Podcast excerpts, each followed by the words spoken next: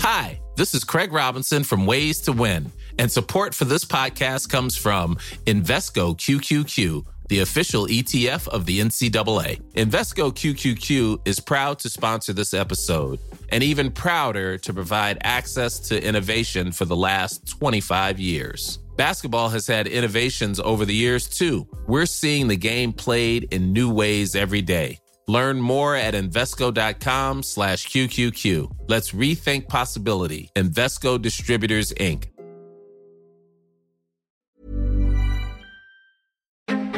Bonjour, je suis Grégory Barbier. Voici les grandes histoires de l'Est avec les grandes batailles dans nos régions.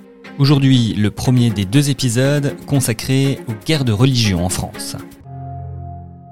Huit guerres de religion en l'espace de 36 ans, de nombreuses batailles sanglantes dans l'est de la France et un pays déchiré.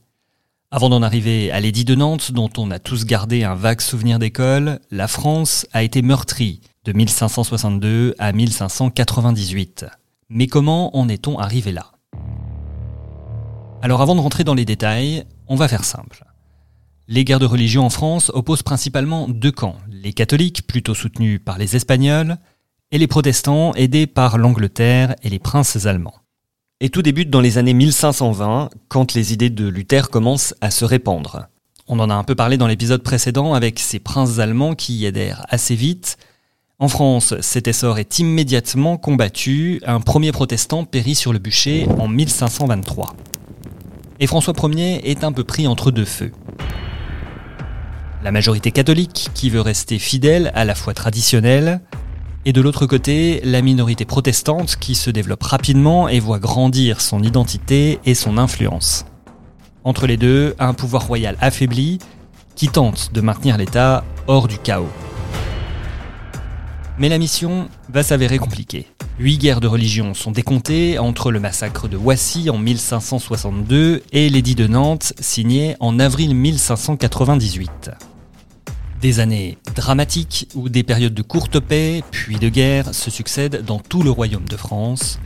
Une violence extrême qui culminera avec les massacres de la Saint-Barthélemy. Plusieurs de ces guerres se sont déroulées non loin de chez nous, à commencer par la première d'entre elles, le massacre de Wassy en 1562.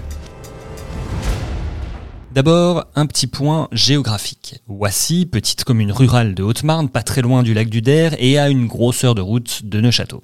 Voilà, mais si Voici est connue historiquement, c'est surtout pour le massacre dont elle porte le nom. Le 17 janvier 1562, un édit est promulgué par le roi. Les protestants peuvent se rassembler pour célébrer leur culte, mais uniquement dans les faubourgs des villes et à la campagne. En clair, partout sauf à l'intérieur de la ville fortifiée, mais même ça, les catholiques y sont opposés. Alors, quand François de Lorraine passe à Wassy le 1er mars 1562, c'est l'étincelle qui va mener à l'explosion. François de Lorraine, c'est le duc de Guise, né à Bar-le-Duc. Il est aussi prince de Joinville, mais surtout, c'est un fervent catholique. Ce jour-là, avec son épouse, son fils et son frère, le cardinal de Lorraine, il se rend à Paris. Mais arrivé dans la petite commune, il apprend qu'un culte réformé est célébré dans une grange à l'intérieur des remparts. Une altercation dégénère, insultes et pierres pleuvent sur les troupes du duc et sur le duc lui-même. Touché, il ordonne à ses hommes de donner l'assaut, un assaut qui va tourner au massacre. Il y aura une cinquantaine de morts, dont des femmes et des enfants, et 150 blessés. Ceux qui survivent ne sont pas pour autant laissés tranquilles. Le pasteur est arrêté, traîné sur une échelle, puis enfermé à Saint-Dizier. Les magistrats de la ville et les notables protestants sont bannis ou emprisonnés, et en plus on saisit leurs biens, mais aucun représentant du duc de Guise n'est par contre inquiété. L'événement va surtout avoir un retentissement national. Il implique personnellement le duc de Guise, ennemi connu des protestants, ce dernier aura beau parler d'accident, d'autres évoquent une possible préméditation. C'est le début des guerres de religion en France.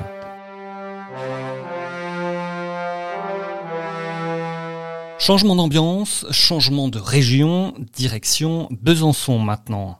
À l'époque, la cité est une république indépendante, protégée par le Saint-Empire. Parmi ses gouverneurs, Simon Gauthieu d'Ancier, l'homme va être obligé de se retirer en 1538. Il est accusé par son rival Nicolas Pernaud de Granvelle d'abus, de gaspillage, mais aussi et peut-être surtout de soutien aux protestants luthériens. Un signe quand on sait que Gauthieu d'Ancier était surnommé le petit empereur de Besançon tant son influence sur l'empereur Charles Quint était grande. Les poursuites, les châtiments et même le bannissement de la ville n'y changeront rien. L'archevêque a du mal à contenir la propagation des idées protestantes. Pire, de son point de vue, de nombreux réformés français affluent dans la ville et viennent se réfugier dans cette république indépendante. Mais tout va changer en 1571.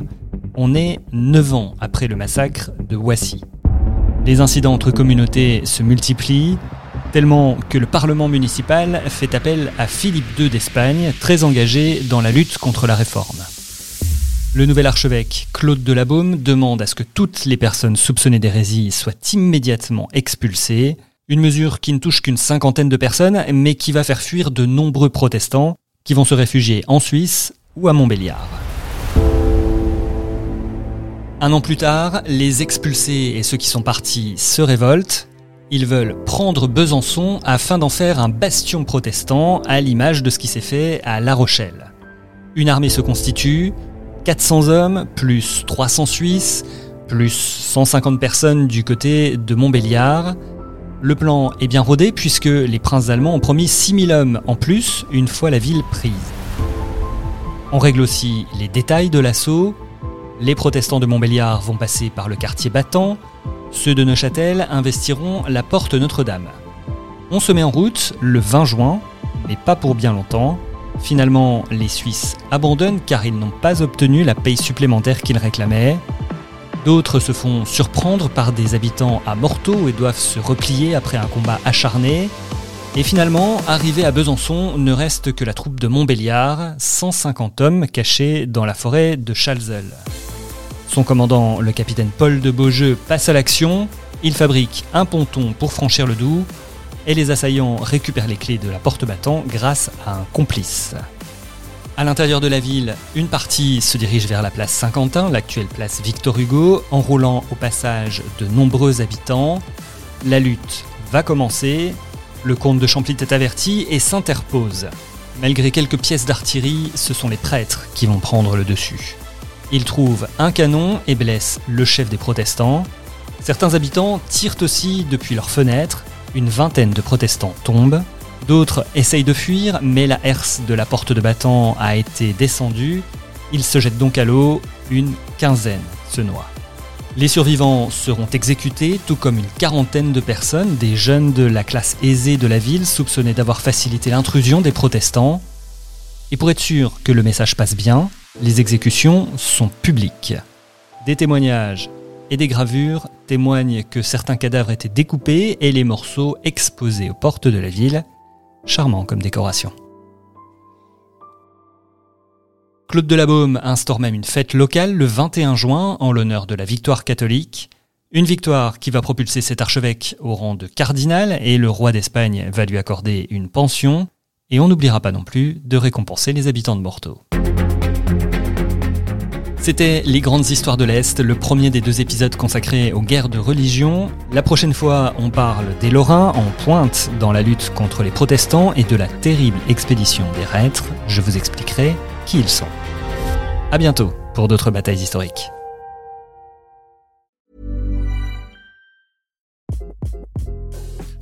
This is Craig Robinson from Ways to Win, and support for this podcast comes from Invesco QQQ. the official ETF of the NCAA. The future isn't scary. Not realizing its potential, however, could be. Just like on the recruiting trail, I've seen potential come in many forms as a coach. Learn more at Invesco.com slash QQQ. Let's rethink possibility. Investco Distributors, Inc.